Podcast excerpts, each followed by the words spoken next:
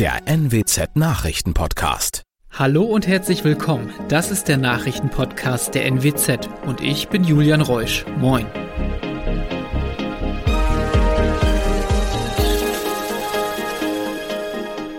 Und das sind die regionalen Themen des Tages. Für EWE-Kunden stehen Preiserhöhungen bevor. Bankautomat im Kreis leer gesprengt. Und das Nordseegebiet hat eine gemeinsame Agentur gegründet. Auf viele Gas- und Stromkunden des Oldenburger Energieunternehmens EWE dürften in den kommenden Monaten eine Preiserhöhung zukommen. Das bestätigte Oliver Boley, Geschäftsführer der EWE Vertrieb GmbH, im Gespräch mit unserer Redaktion. Er verweist auf die höheren Beschaffungspreise und darauf, dass die EWE als örtlicher Grundversorger eine mittlere fünfstellige Zahl an Kunden aufnehmen musste, weil deren bisherige Versorger die Verträge gekündigt oder gar Insolvenz angemeldet haben. Zum genauen Zeitpunkt und um wie viel die Preise steigen werden, äußerte sich Boley nicht. Er ließ aber durchblicken, dass noch in der ersten Jahreshälfte mit Preisanpassungen zu rechnen sei. Erst zum Jahreswechsel hatte die EWE den Gaspreis um 13,3 Prozent erhöht. Beim Strom wurden die Preise entgegen dem aktuellen Trend um knapp 4 Prozent gesenkt. Bohler betonte, dass die anstehende Preiserhöhung nur die Grundversorgungskunden betreffen werde. Unbekannte haben in der ostfriesischen Gemeinde Holtland im Landkreis Leer einen Geldautomaten in einer Bankfiliale gesprengt und sind danach geflüchtet. Anwohner hatten in der Nacht zum Montag einen Knall gehört und die Polizei verständigt, wie Svenja Temmen, Pressesprecherin der Polizei Leer unserer Redaktion, bestätigt. Also bislang kann eigentlich nur gesagt werden, dass äh, dieser Einsatz gemeldet wurde über Zeugen, die also diesen Knall auch gehört haben. Ähm, wir sind sofort mit Einsatzkräften dort angefahren und haben also eine erste Bestandsaufnahme gemacht. Ähm, ja, mehr können wir zurzeit noch nicht sagen, weil noch Spezialkräfte herangeführt werden müssen und dann wird der komplette Tatort über den Tag aufgenommen und bearbeitet. Durch die Explosion sei an dem Automaten und an dem Gebäude ein erheblicher Schaden entstanden. Wie hoch dieser ist und ob die Täter mit Geld entkamen, stehe noch nicht fest, heißt es. Niemand wurde durch den Vorfall verletzt. Zuletzt hatte es in Niedersachsen mehrere Geldautomatensprengungen gegeben. Erst vergangene Woche war im Ammerland in Augustfehn ein Geldautomat in einer Filiale gesprengt worden. Ähnliches passierte in Wolfsburg, Bad Bentheim und Peine. In allen Fällen entkamen die Täter. Ob die Fälle zusammenhängen, werde laut Polizei aktuell geprüft. Die Tourismusagentur Nordsee GmbH, kurz Tano, ist gegründet. Die Tano soll Marketing und Management des Urlaubsgebiets Nordsee von Leer bis Cuxhaven zentral koordinieren. Ziel ist, den Bekanntheitsgrad des Urlaubsziels im In- und Ausland zu steigern. Auch wolle man so geschlossen und stärker gegenüber Land, Bund und EU auftreten. Gesellschafter der Tourismusagentur sind die Landkreise Ammerland, Aurich, Cuxhaven, Friesland, Leer, Wesermarsch und Wittmund sowie die Städte Wilhelmshaven und Bremerhaven. Einzig Emden fehlt noch, um die gesamte Küste abzudecken.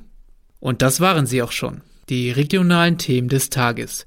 Wenn Ihnen unser Podcast gefällt, würden wir uns freuen, wenn Sie ihn auf der Plattform Ihrer Wahl abonnieren. Dann verpassen Sie auch keine Ausgabe mehr. Weitere News aus dem Nordwesten gibt es wie immer auf NWZ Online. Und für die Nachrichten aus Deutschland und der Welt übernehmen jetzt unsere Kolleginnen und Kollegen aus Berlin. Vielen Dank und einen schönen guten Morgen. Ich bin Benjamin Kloß und das sind heute unsere Themen aus Deutschland und der Welt. Wir schauen auf die Ergebnisse des Bund-Länder-Gesprächs. Impfpflicht in Deutschland, ja oder nein? Wir schauen, wie andere Länder mit dem Thema umgehen und der französische Präsident ist heute in Berlin zu Gast. Die Corona-Regeln in Deutschland werden angesichts der Omikron-Welle vorerst nicht verschärft, aber auch nicht gelockert. Das haben Bund und Länder nach ihren gemeinsamen Beratungen am Abend in Berlin beschlossen. Jetzt gilt erstmal Kurs halten, sagte Kanzler Olaf Scholz im Anschluss in Berlin. Zoe Tazzovali weiß mehr. Die Botschaft heißt, Kurs halten bei den Corona-Regeln. Lockerungen sind kein Thema, aber eben auch keine Verschärfungen. Mit welcher Begründung? Nun, Omikron ist unberechenbar. Wir wissen noch nicht, wie sich die Infektionen weiterentwickeln werden. Das sagte Kanzler Scholz nach den Beratungen. Deshalb hat auch der Expertenrat der Bundesregierung laut NRW-Ministerpräsident Wüst folgendermaßen an Bund und Länder appelliert. Das Infektionsgeschehen erfordert die Beibehaltung und strikte Umsetzung der bisherigen Maßnahmen. Für den Moment also keine Veränderung. Es soll aber ein Plan entwickelt werden, also eine Öffnungsstrategie, die greifen soll, sobald die Omikron-Welle abebbt. Auch die Impfquote war Thema. Da ist Kanzler Scholz mit dem Blick auf die Zahlen etwas enttäuscht. Das Tempo hat nachgelassen, sagt er. Deshalb soll jetzt noch eine Impfkampagne kommen. Wie soll die aussehen? Die neue Impfkampagne heißt Impfen hilft, auch allen, die du liebst. Ziel ist es, alle Altersgruppen zu erreichen, ob jung oder alt. Es soll zum Beispiel im Radio zum Impfen aufgerufen werden oder über Social Media. Denn Deutschland ist, was die Impfzahlen betrifft, sehr weit gekommen, aber nicht hoch genug. Knapp über 75 Prozent der Menschen in Deutschland sind einmal geimpft. Das muss viel mehr sein, sagt Scholz. Was ist eigentlich mit Scholz Impfziel? Wird das noch erreicht? Ehrlich gesagt, nein, da gibt es schlechte Nachrichten. Geplant waren ja 30 Millionen Impfungen zwischen Weihnachten und Ende Januar. Das sei aber nicht mehr zu halten, hat Scholz jetzt eingeräumt. Tatsächlich lassen sich seit den Feiertagen lang nicht mehr so viele Menschen impfen wie zuvor. Deshalb die Hoffnung, dass die neue Impfkampagne das ändert und in den kommenden Tagen und Wochen viel mehr geimpft und geboostert wird. Bei den PCR-Tests gab es jetzt erstmal keine klaren Aussagen weiter. Fest steht, dass es eine Priorisierung geben soll, aber wann soll die dann kommen? Tja, das ist die große Frage. Details wollten Bund und Länder nicht beschließen. Stattdessen sollen jetzt die Gesundheitsminister der Länder gemeinsam mit Bundesgesundheitsminister Lauterbach ein Konzept erarbeiten, die Teststrategie entsprechend ändern, Regeln festlegen und so weiter für eine PCR-Testpriorisierung. Gleichzeitig eben alle Bemühungen, alle Anstrengungen unternommen werden, um die PCR-Testkapazitäten zu erhöhen und auszuweiten. Sagte Berlins regierende Bürgermeisterin Franziska Giffey. Ja, es gab bei den Beratungen eine längere Diskussion um Gesundheitsminister Lauterbach. Er wurde sehr scharf kritisiert für die unangekündigte Verkürzung des genesenen Status. Was genau war denn da los? Also es gab eine Sitzung im Bundesrat, da hatte Lauterbach gesagt, er informiert die Ministerpräsidenten, falls sich beim genesenen Status was ändern sollte, hat er aber nicht. Das RKI hat einige Stunden nach der Sitzung verkündet, der genesenen Status wird von sechs auf drei Monate verkürzt.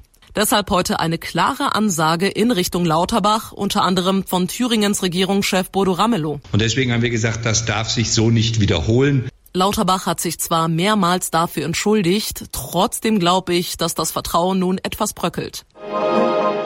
Seit einigen Wochen wird in Deutschland im Kampf gegen Corona über die Einführung einer allgemeinen Impfpflicht diskutiert. Tausende Menschen sind in ganz Deutschland dagegen sogar auf die Straße gezogen, um zu protestieren. Auch innerhalb der Bundesregierung gibt es Befürworter, aber auch Kritiker. Morgen am Mittwoch soll im Bundestag eine Orientierungsdebatte dazu beginnen. Aber wie ist der Stand in den anderen Ländern, was eine allgemeine Impfpflicht angeht? Wie steht die Politik, aber auch die Öffentlichkeit dazu im Kampf gegen die Corona-Pandemie? Wir fragen bei unseren Korrespondenten nach. Takis Zaphos aus Griechenland, Matthias Röder aus Österreich, Claudia Wächter aus Italien, Dorothea Finkbeiner aus Frankreich und Tina Eck berichtet aus den USA. Hallo aus Athen. Eine Impfpflicht gibt es hier in Griechenland für alle Menschen, die über 60 Jahre alt sind.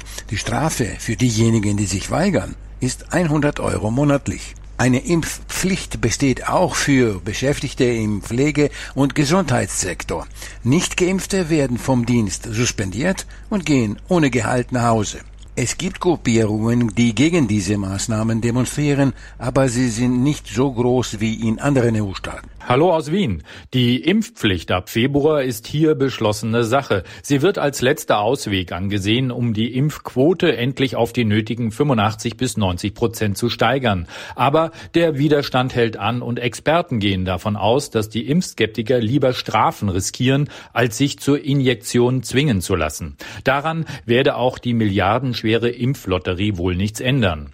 Obendrein werden die Stimmen lauter, die als Gegenleistung zur Impfpflicht eine Lockerung der Einschränkungen fordern. So gilt die aktuelle Sperrstunde von 22 Uhr als angezählt. Ja, Italien hier geht den Kompromissweg. Eigentlich war hier nämlich eine Impfpflicht für alle angedacht. Die meisten fanden es auch gut, aber die Regierung, die konnte sich nicht darauf einigen und deshalb müssen sich nun jetzt alle über 50 impfen lassen, weil die eben häufiger im Krankenhaus landen. Viele versuchen natürlich jetzt zu tricksen, aber es funktioniert eigentlich ganz gut, denn wer sich weigert und trotzdem zur Arbeit geht, der muss saftige Strafen zahlen. Hier in Frankreich gibt es zwar keine generelle Impfpflicht, aber ungeimpfte kommen seit gestern fast nirgendwo mehr rein. Nicht in Restaurants, nicht in Museen, nicht in Fernzüge, nicht in Fußballstadien, Konzerte oder Freizeitparks, auch nicht mit einem negativen Test. Und das kommt für alle, die nicht auf ihren Wein im Bistro nebenan verzichten oder auch mal mit Freunden ins Kino wollen, einem Zwang zum Impfen schon recht nahe. Mit dem Ergebnis, dass sich hier bereits 93 Prozent der Erwachsenen freiwillig impfen ließen und keine generelle Impfpflicht geplant ist. Dorothea Fink-Beiner, Paris. Aus Paris Dorothea Fink-Beiner. Dorothea Fink-Beiner, Frankreich. Aus Frankreich Dorothea Fink-Beiner. Hier in den USA ist die Impfpflicht ein Gegenstand ganz großer Kontroversen. Äh, die beiden Regierungen möchte am liebsten, dass in allen Betrieben überall im Land alle geimpft sein müssen und das klappt auch bei manchen Unternehmen. Äh, die da ganz proaktiv mitmachen. Aber in vielen US-Bundesstaaten gibt es heftigen Widerstand und äh, das oberste Gericht schmetterte die Impfpflicht für Unternehmen kürzlich gerade erst ab. Eine Riesenschlappe für die beiden Regierungen. Auch eine Impfregelung für Krankenhauspersonal war im Supreme Court gescheitert. In den einzelnen Bundesstaaten hier in den USA laufen zahlreiche Klagen und Gerichtsverfahren zu diesem brisanten Thema. Bundeskanzler Olaf Scholz wird heute an diesem Dienstag den französischen Staatspräsidenten Emmanuel Macron zu einem Besuch in Berlin empfangen. Im Mittelpunkt des Treffens dürfte vor allem der andauernde Ukraine-Konflikt stehen. David Riemer berichtet aus Berlin. Die Europäische Union strebt zwar ein gemeinsames Vorgehen an, wie das aber konkret erreicht werden soll, ist noch immer unklar. Einige Staaten sind beispielsweise dafür, Waffen in die Ukraine zu liefern, andere lehnen das weiterhin ab, unter anderem Deutschland. Die Ampelkoalition werde keine Genehmigung für die Lieferung von tödlichen Waffen erteilen, hat ein Regierungssprecher gestern nochmals klargestellt. Es gibt hohe Erwartungen an das heutige Treffen von Scholz und Macron, die beide bestrebt sind, den Konflikt in der Ukraine friedlich zu lösen. In unserem Tipp des Tages geht es heute ums Urlaubmachen zu Corona-Zeiten. Denn hier die Winterkälte, dazu die Omikron-Welle. Manche sehnen sich da einfach nach guten Aussichten und buchen gerade jetzt noch den nächsten Urlaub. Schlau ist dabei in Corona-Zeiten eine Reiserücktrittsversicherung. Allerdings versuchen manche Versicherer, sich damit Ausschlussklauseln aus der Haftung zu stehlen. Verbraucherschützer klagen dagegen schon. Worauf sollte man als Reisender also beim Buchen achten? Ronny Thorau berichtet. Um was für eine Klausel geht es da gegen die Verbraucherschützer klagen?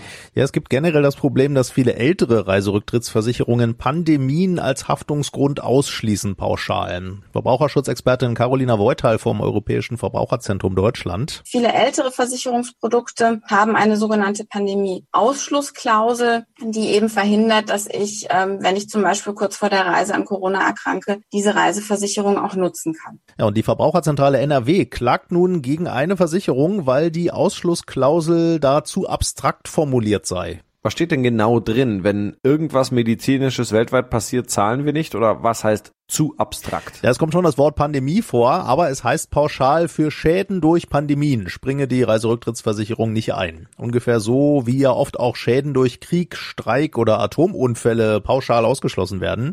Das ist den Verbraucherschutzexperten bei Pandemien aber zu pauschal, denn hier gehe es ja letztlich dann um die Erkrankung von einzelnen Menschen. Und für genau den Fall verspricht ja eigentlich eine Reiserücktrittsversicherung explizit den Schutz.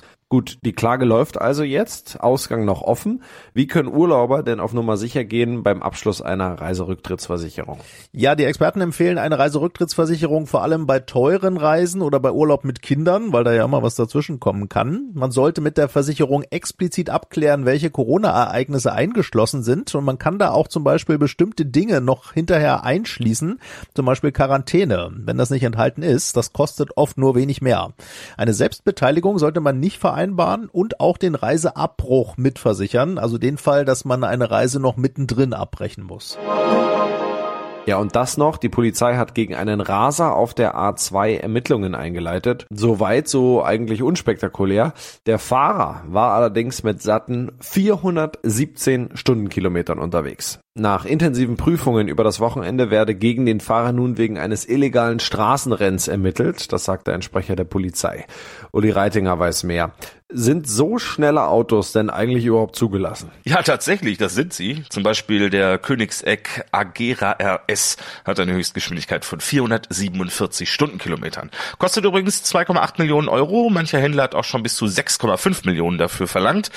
Es gibt Freaks, die mit diesen und ähnlichen Autos Geschwindigkeitsrekorde jagen, aber eigentlich normalerweise auf abgesperrten Rennstrecken. Auf einer öffentlichen Autobahn hat es das so schon lange nicht mehr gegeben. Die bisher höchste Geschwindigkeit, die auf einer öffentlichen Autobahn je gemessen wurde, war 432,7 kmh. Ein Rennfahrer war so schnell in seinem Mercedes unterwegs auf der Autobahn von Frankfurt nach Darmstadt. Das war vor 84 Jahren, fast auf den Tag genau. Muss der Mann mit einer saftigen Strafe rechnen? Das ist nicht gesagt. Auf der A2 gab es keine Geschwindigkeitsbegrenzung. Also man kann sagen, das ist total gefährlich und unverantwortlich. Aber kann der Mann dafür auch bestraft werden? Gegen was hat er verstoßen? Die Polizei ermittelt wegen eines illegalen Straßenrenns. Aber er hatte keinen Gegner. Kann man auch alleine ein illegales Rennen fahren? Die Staatsanwaltschaft muss entscheiden, ob sie Anklage erhebt. Wenn sie das macht, wird wahrscheinlich ein Gericht entscheiden müssen, wie das rechtlich zu würdigen ist. Der Mann ist sich überhaupt keiner Schuld bewusst. Es handelt sich um einen tschechischen Millionär und der hat das Video ganz offensiv in seinem YouTube-Kanal veröffentlicht und auch kommentiert. Ja, das war's von mir. Ich bin Benjamin Kloß und wünsche Ihnen noch einen schönen Tag. Bis morgen.